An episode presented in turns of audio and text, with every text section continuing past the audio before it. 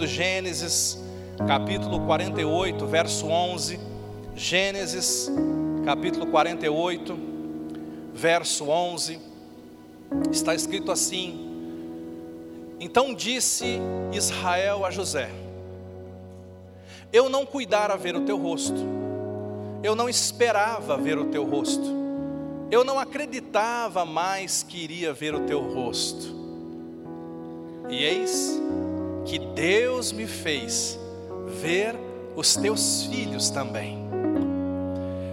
Esse texto, esse versículo é o desfecho de um drama que aconteceu na vida de José e do seu pai Israel, que antigamente se chamava Jacó. A Bíblia diz que José, filho de Jacó, filho desse homem que vai ter o seu nome mudado de Jacó para Israel, José tinha uma promessa de Deus na vida dele. Deus lhe havia feito uma promessa de que ele ia governar, de que ele ia liderar. Mas quando ele conta aquele sonho, os irmãos de José se enchem de inveja, de ciúmes. E os irmãos de José então conspiram contra ele. E o vendem como escravo lá para o Egito. A Bíblia diz que no Egito José passa muitos anos sendo escravo, depois ele é acusado falsamente e vai parar numa prisão. E ele vai passar alguns anos também na prisão, apesar de ser um homem justo, apesar de ser um homem de Deus, ele passa algum tempo na prisão. E eu quero te perguntar: o que, que um homem na prisão ora? Qualquer pessoa que está preso só tem uma oração: eu quero ser livre. Certamente essa era a oração de José enquanto ele estava preso. Deus me dá liberdade. Deus, eu quero ser livre. Mas preste atenção, porque esse é o ponto que eu quero trabalhar com você nessa noite. Deus sempre nos surpreende, irmãos. Eu quero ministrar para você acerca do Deus que supera as nossas expectativas. Eu quero te, te mostrar que Deus tem uma característica nele muito linda, que nos deixa mais apaixonados por Ele ainda. É que Deus ama nos surpreender. Deus olhava para a oração daquele José, eu quero ser livre, e eu acredito que Deus sorria, e Deus dizia: Ah, José, eu não vou apenas fazer você ser livre no Egito, eu vou tornar você governador do Egito.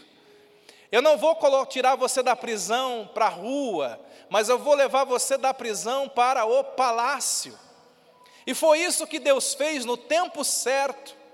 A Bíblia diz que Deus moveu pessoas e situações, e José não foi apenas livre, mas ele se tornou governador do Egito abaixo do Faraó. E quando isso acontece com José, ele se casa, agora ele é um homem próspero, ele tem dois filhos. Quando ele tem o seu segundo filho, ele dá o nome desse filho de Efraim e ele faz uma declaração, ele diz assim: Deus me fez próspero na terra da minha aflição. Outras versões diz: Deus me fez príncipe na terra da minha aflição. O que, que ele estava querendo dizer? Deus não apenas me livrou da minha aflição, Deus fez mais do que eu esperava. Deus me tornou príncipe, Deus me tornou próspero, Deus superou a minha expectativa. Esse é o lado de José, tá bom? O lado de José foi assim. Agora, do lado do pai do José, quando os irmãos do José o venderam como escravo, eles contaram uma mentira para o pai Israel. Eles disseram assim: Pai, o teu filho José foi morto, nós encontramos a roupa dele sanguentada, acreditamos que um leão deve ter pego e devorado ele. Então, o Israel, ele por anos acreditou que o seu filho estava morto. O Israel não tinha esperança de rever o José. O Israel é um herói da fé. O Israel alcançou muitas coisas pela fé. O que é fé, irmão? Fé é você crer em algo. Fé é você ter expectativa em algo. A fé funciona, a fé é poderosa. Nós devemos exercer fé. Mas o ponto aqui esta noite que você tem que guardar e levar para a sua casa. O amor alcança coisas que a fé não alcança.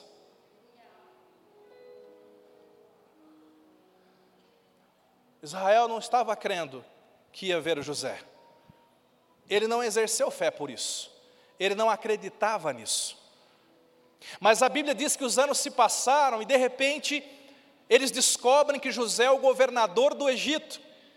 E quando Deus faz ali um concerto entre José e os seus irmãos, e a notícia é dada para Israel: Israel, o teu filho José vive. Aquele velhinho então se enche de força e diz assim: Eu vou descer ao Egito, eu quero ver o meu filho. E ele faz uma viagem até o Egito. E José vai encontrá-lo no meio do caminho. E quando esse pai se encontra com esse filho, ele diz o que eu acabei de ler. Ele diz assim para José: Eu não esperava ver o teu rosto, e eis que Deus me fez ver os meus netos. Eu não tinha fé para te rever, meu filho. E Deus superou todas as minhas expectativas. Olha como Deus é bom. Deus não apenas me devolveu o meu filho, mas Deus me deu dois netos ainda. O herói da fé não alcançou essa bênção pela fé. Ele foi abençoado simplesmente porque ele era amigo de Deus, irmãos. Porque ele era amigo de Deus, porque ele era íntimo do Senhor. E porque Deus amava Israel, e porque Deus amava José, e porque Deus te ama, Deus vai te dar coisas que você nem creu nelas. Deus vai te dar coisas que você nem orou por elas. Coisas vão acontecer na sua vida, e quando acontecer, talvez você diga assim: Mas eu não orei por isso. Mas você tem que entender que esse é o coração do nosso Deus. O nosso Deus nos ama, nos surpreendendo. O nosso Deus nos ama trabalhando nos bastidores da nossa vida, tocando, movendo pessoas, movendo situações. Deus quer te surpreender, meu irmão, minha irmã. Por quê, pastor? Deus quer me surpreender porque eu sou muito bom na fé. Deus quer me surpreender porque. Não, Deus quer te surpreender porque Ele te ama e porque Ele sabe que você o ama. Eu não esperava eu não cria. Eu não cria que Deus pudesse me usar, mas Ele me usou. Eu não cria que Deus pudesse me levar para aquele lugar, mas Ele me levou. Eu não cria que Deus pudesse me curar dessa forma, mas Ele me curou. Eu não cria que Deus pudesse me dar uma família, mas Ele me deu essa família linda. Eu não cria que Deus pudesse restaurar essa situação, mas Ele fez mais do que eu esperava. Eu quero que você comece a crer nesse Deus que supera expectativas. Comece a olhar para esse Deus. Comece a esperar as surpresas de Deus na sua vida. Simplesmente porque você o ama. E simplesmente porque você sabe que Ele te ama também.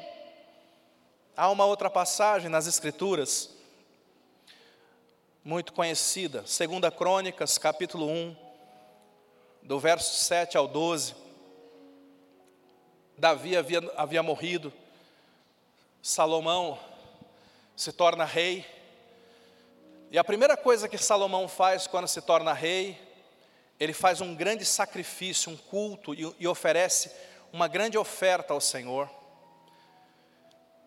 A primeira coisa que ele faz quando se torna rei foi buscar ao Senhor. Ele começa o seu reinado com um tempo de busca, porque ele amava o Senhor. E a Bíblia diz que naquela mesma noite apareceu Deus a Salomão e disse: Pede-me o que queres que eu te dê. Oh, quantos gostariam de ouvir uma proposta dessa? Ai, gente, que lista nós faríamos para Deus essa noite, não é? Mas olha a resposta do Salomão. Respondeu Salomão: De grande benevolência usaste para com Davi, meu pai, e a mim me fizeste reinar em seu lugar. Agora, pois, ó Senhor Deus, cumpra-se a tua promessa feita a Davi, meu pai, porque tu me constituíste rei sobre um povo numeroso, como o pó da terra. Dá-me, pois, agora sabedoria e conhecimento, para que eu possa conduzir-me à testa desse povo. Pois quem poderia julgar a este grande povo? Sabe o que, ele pede? Sabedoria. Salomão pediu sabedoria. Mas olha a resposta de Deus.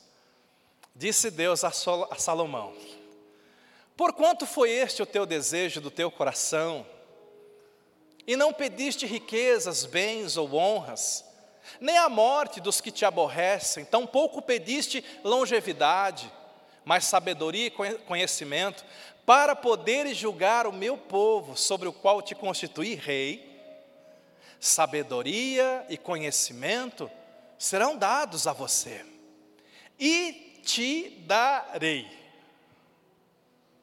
Eu te darei riquezas, eu te darei bens, eu te darei honras, quais não teve nenhum rei antes de ti, e depois de ti não haverá teu igual.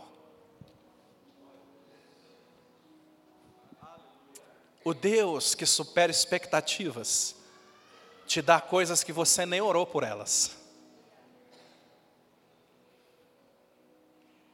Deus te ama tanto, que Ele quer te dar coisas que você nem está orando por elas. Você nem está aplicando fé naquilo. A única coisa que Salomão tinha, queridos, que nós temos que ter, é o nosso coração alinhado com o nosso Deus. Salomão buscou ser amigo de Deus. Salomão buscou ser íntimo do Senhor. E quando você é íntimo do Senhor, Ele te dá até aquilo que você não pede. Talvez você tenha algum desejo ali no teu coração, mas você não tem nem vontade de orar. A Bíblia fala assim: deleita-te no Senhor, e Ele concederá os desejos do teu coração, não as suas orações, os desejos íntimos do teu coração. O que é deleitar-se no Senhor? É fazer o que Salomão fez. Eu vou buscar a Deus, eu vou amar a Deus, eu vou inclinar o meu coração para Deus, eu vou ser amigo de Deus. Quando você se torna amigo de Deus, Deus supera todas as suas expectativas. Deus vai além. É assim que Deus nos ama, irmãos. É assim que Deus revela o seu amor para conosco. Há uma outra passagem tão linda ainda ali no Antigo Testamento, 2 Reis, capítulo 4, do verso 13 em diante. A Bíblia fala que havia naquela região onde passava o profeta Eliseu, uma mulher viúva. Aliás, uma mulher casada que não tinha filhos, estéreo. E toda vez que o profeta Eliseu passava por ali, ela dava pousada, ela dava o jantar, o almoço do Eliseu.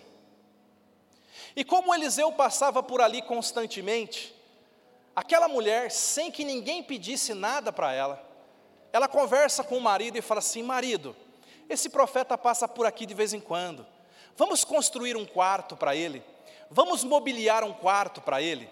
E ela então muito generosa, prepara um quarto para o profeta e fala assim: profeta, toda vez que você passar aqui, você vai se hospedar aqui no, nesse AP, é seu. A Bíblia diz que aquilo tocou o coração do profeta. Esse dissera, o profeta Eliseu disse para o seu moço: Diz-lhe, fala para aquela mulher, eis que tu nos tem tratado com muita abnegação que se há de fazer por ti? Mulher, nós queremos fazer alguma coisa por você. Haverá alguma coisa de que se fale a teu favor ao rei? Porque eu, eu conheço o rei, eu sou o profeta Eliseu, o rei me ouve. Você quer que eu peça alguma coisa para ele ou para o comandante do exército? E ela respondeu: Eu habito no meio do meu, do meu povo, vocês não precisam de nada. Então disse o profeta: Que se há de fazer por ela?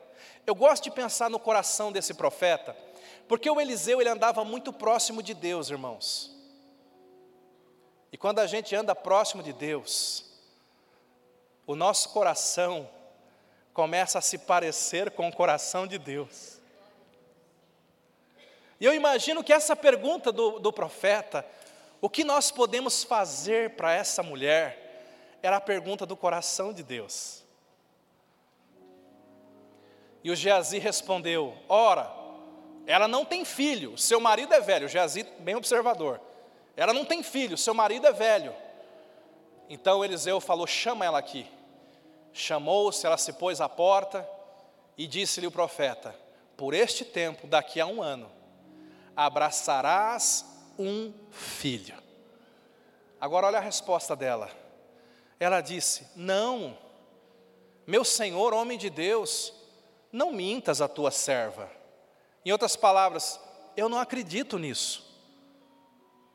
É, em outras palavras, é bom demais para ser verdade. Ela não estava orando por isso, ela não estava crendo nisso, ela nem conseguia crer naquilo. Mas olha o que aconteceu: concebeu a mulher e deu à luz um filho no tempo determinado, quando fez um ano, segundo Eliseu lhe dissera. O que eu estou mostrando para você aqui é um Deus que superou a expectativa daquela mulher. É um Deus que fez aquilo que ela não acreditava que fosse possível ser feito.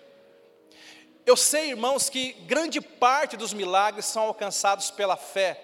Nós ensinamos isso, temos que crescer na fé.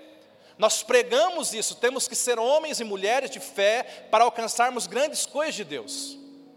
Mas o que eu estou mostrando para você aqui é que o amor alcança aquilo que a fé não consegue alcançar. O que eu estou mostrando para você aqui é que o amor vai além da fé. Essa mulher não tinha fé suficiente para crer que ia ser mãe, mas ela foi mãe porque ela decidiu honrar o Senhor, honrar o profeta, ser amiga de Deus. E Deus então olha para ela e Deus resolve surpreendê-la. Diga assim: Deus vai me surpreender. Fala para quem está do seu lado: esse mês Deus vai te surpreender. Há uma promessa. 1 Coríntios capítulo 2, verso 9 está escrito: Nem olhos viram, nem ouvidos ouviram, nem jamais penetrou em coração humano o que Deus tem preparado para aqueles que o amam. Olha, se você crê em Deus, você vai alcançar muitas coisas. Tudo aquilo que você crê de verdade vai acontecer na sua vida. Mas se você ama Deus, você vai alcançar coisas que você nunca nem pensou, nem imaginou que alcançaria. Porque o amor alcança aquilo que a fé não pode alcançar. O amor alcança aquilo que a fé não pode alcançar. A Bíblia fala de uma outra mulher no Antigo Testamento. O nome dela era Ana. Ela era estéreo. Ao contrário daquela outra que eu falei agora há pouco, a Ana, ela orava pelo filho. A Bíblia diz que ela, ela, ela ia ao templo. A Bíblia mostra a Ana chorando dentro do templo, dizendo: Deus me dá um filho. Ela faz um voto: se o Senhor me der um filho, eu vou consagrá-lo ao Senhor. Olha, ela está aplicando fé, diga fé. Agora é fé, agora ela aplicou fé. Ela está aplicando fé. Se o Senhor me der, eu vou consagrá-lo ao Senhor, estou aplicando a minha fé. A Bíblia diz que Deus ouviu a oração da Ana, Deus olhou para a sua fé, e no tempo certo a Ana teve um filho, e colocou o nome do filho de Samuel. E quando Samuel chegou em idade de desmamar, a Ana o leva e o consagra ao Senhor para que ele se tornasse um sacerdote. Amados, se a história acabasse aqui já estaria bom demais. Uma mulher estéreo, que aplica fé, ganha um filho e paga o seu voto. Mas a Bíblia diz, em 1 Samuel, capítulo 2, verso 21, isso é lindo que a história da Ana não acabou ali. Abençoou, pois, o Senhor a Ana, Deus veio sobre ela mais uma vez. Sabe por quê? Porque Deus sempre supera as nossas expectativas. Abençoou o Senhor a Ana, e ela concebeu e teve três filhos e duas filhas. E o jovem Samuel crescia diante do Senhor. A fé da Ana alcançou o Samuel, mas a intimidade, o amor que ela tinha com Deus, alcançou mais três filhos e duas filhas. O amor vai alcançar aquilo que a fé não alcança. Deus aqui surpreende ela, ela pede um filho. Deus, na verdade, lhe dá seis filhos. Fala para quem está do seu lado, Deus vai te surpreender.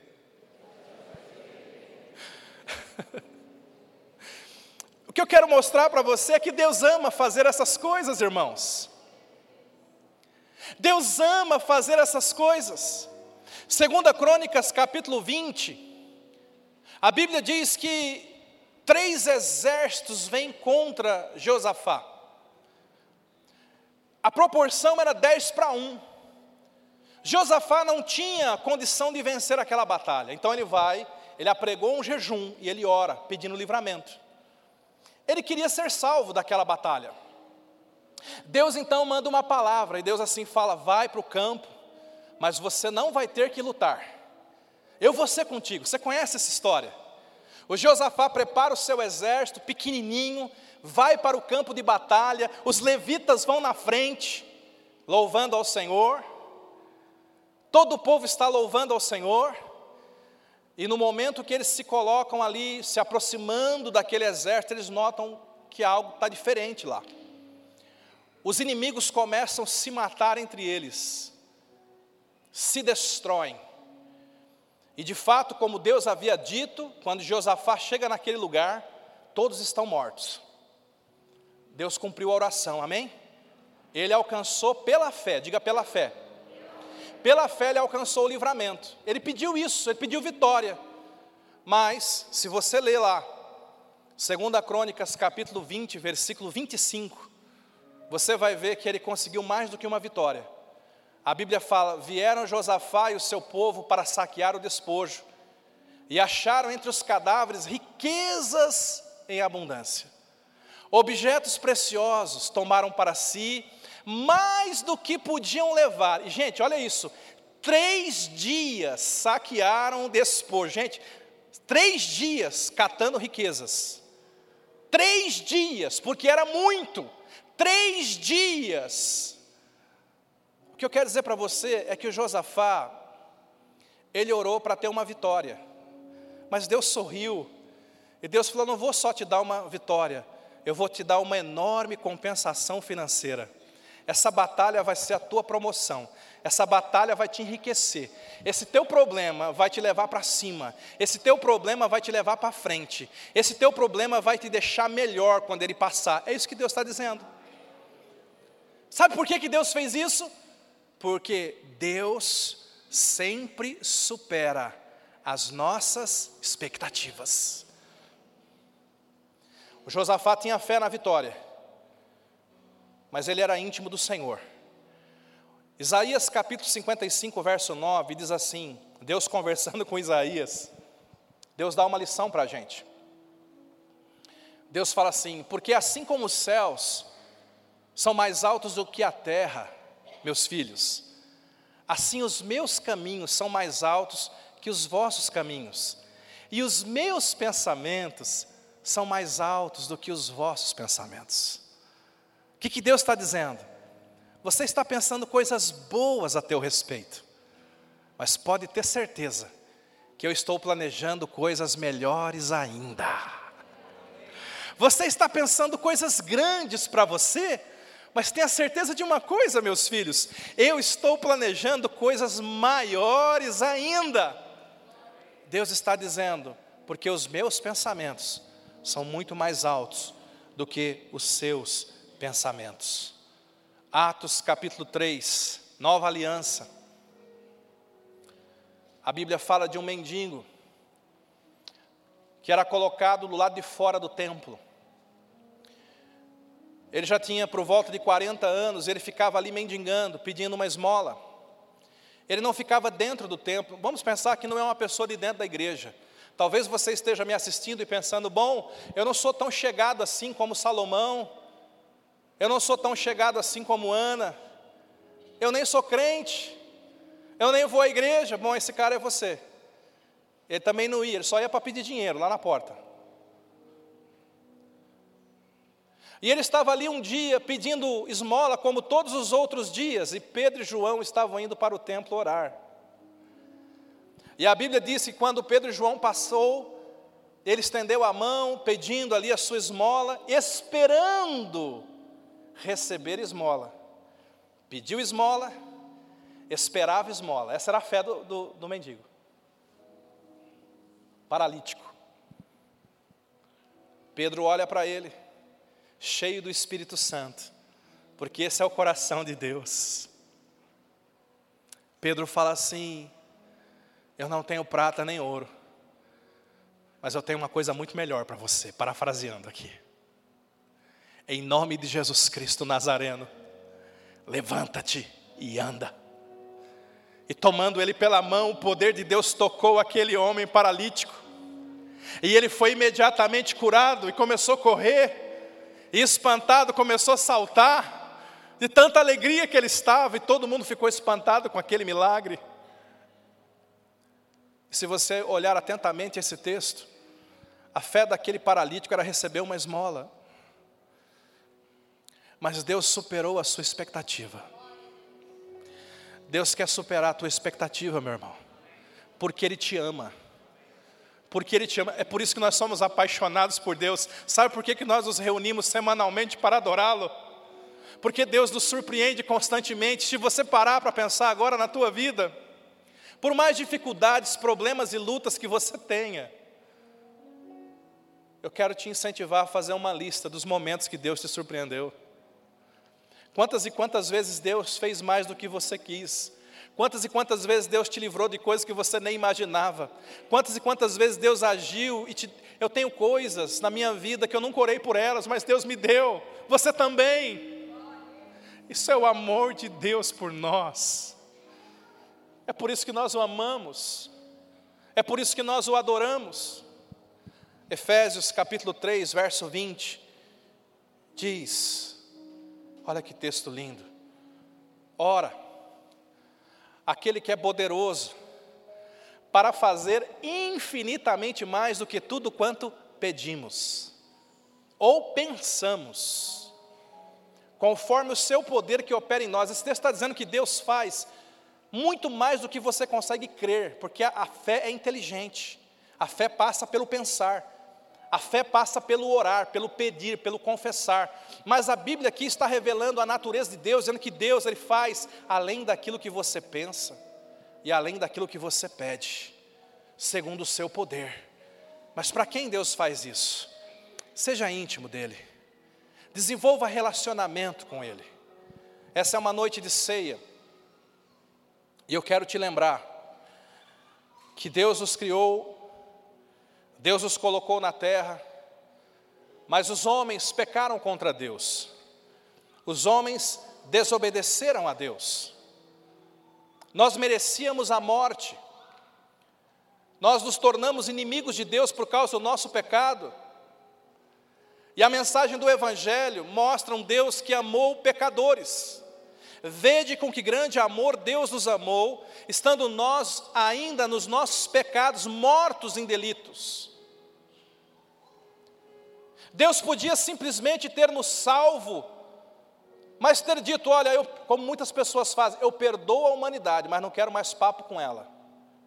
Eu perdoo a humanidade, mas vou deixar vocês aí na terra e vou cuidar de outro planeta agora. Tem gente que perdoa desse jeito? Eu perdoo o fulano, mas nunca mais olho na cara dele. Tem gente que perdoa assim. Mas Deus sempre surpreende. Porque Deus nos salva, Ele nos surpreende, primeiro porque veio Jesus morrer por nós, Ele não mandou um anjo, um arcanjo, um ser vivente, um dos 24 anciãos. Na Trindade, quando se ouve a pergunta, a quem enviarei, nós cremos que Jesus disse: Eu vou. envia-me a mim. E Jesus se fez homem, ele surpreende porque ele se fez homem, ele morre na cruz em nosso lugar, ele nos perdoa, ele nos purifica, ele nos lava, mas depois de nos salvar e de nos perdoar, ele resolve nos chamar para sermos amigos dele. E ele diz: Agora eu quero que vocês sejam meus amigos. E não apenas isso, ele faz uma, uma ceia, um banquete, e ele diz: Eu quero que vocês façam parte da minha mesa, eu quero que vocês tenham comunhão comigo. Eu não apenas salvo vocês, eu não apenas perdoo vocês, mas eu quero ser amigo de vocês.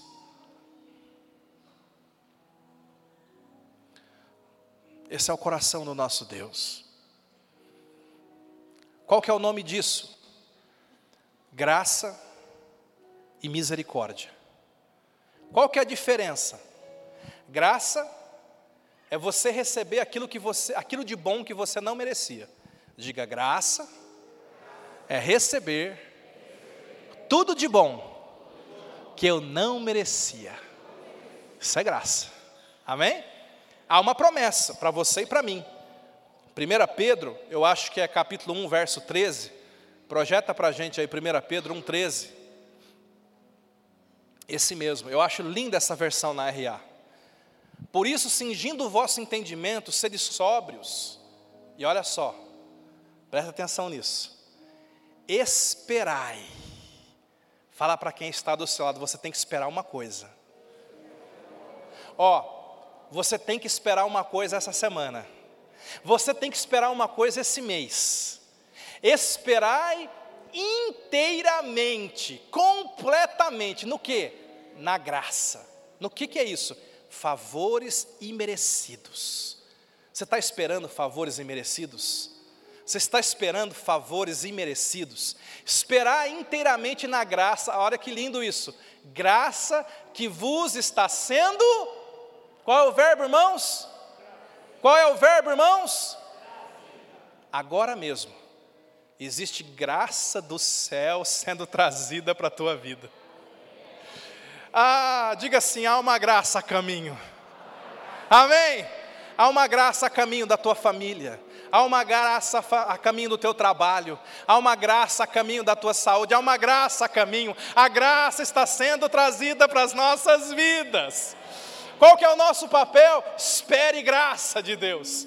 Em julho, eu vou esperar inteiramente na graça que está sendo trazida. Há uma porção da graça de Deus sendo trazida para a minha vida, para a sua vida. Porque Deus supera as nossas expectativas. E misericórdia? Graça é você receber tudo de bom que você não merecia. E misericórdia? Misericórdia é você não receber aquilo de mal que você merecia. Tem momentos que eu sou misericordioso com as minhas filhas. Elas erram e elas mereciam alguma coisa. Mas naquele momento eu decido ser misericordioso. Eu nem sei porquê. A única explicação é porque eu sou pai. Tem gente que tem uma expectativa de punição. Pastor, eu estou aqui essa noite mas eu errei essa semana. E eu estou esperando a paulada. Eu estou esperando. Espere misericórdia. Espere misericórdia. Mas, pastor, eu mereço punição. Pois é, mas Ele é teu papai.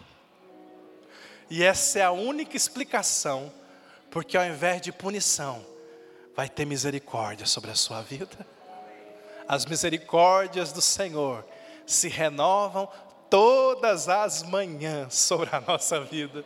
Pastor, por que, que se renova toda manhã? Porque a gente pisa na bola, né, irmãos? Toda manhã tem que renovar. Eu quero que você feche os olhos agora. Eu quero que você medite um pouquinho nesse amor que não é só uma barganha. Eu quero que você medite um pouquinho nesse amigo chamado Jesus, que agora mesmo está olhando para a sua vida, está pensando em maneiras de te surpreender.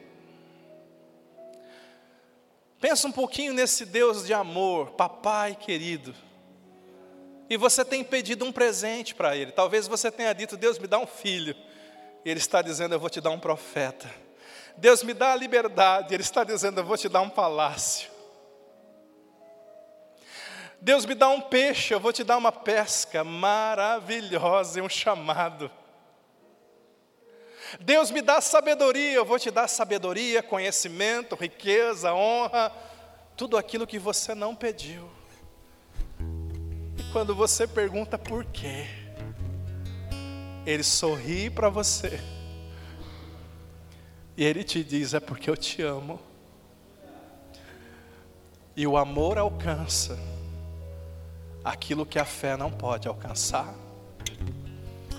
Que assim como Israel, você diga muitas vezes na tua vida: aquilo que eu não esperava, eu estou vendo, estou sendo surpreendido.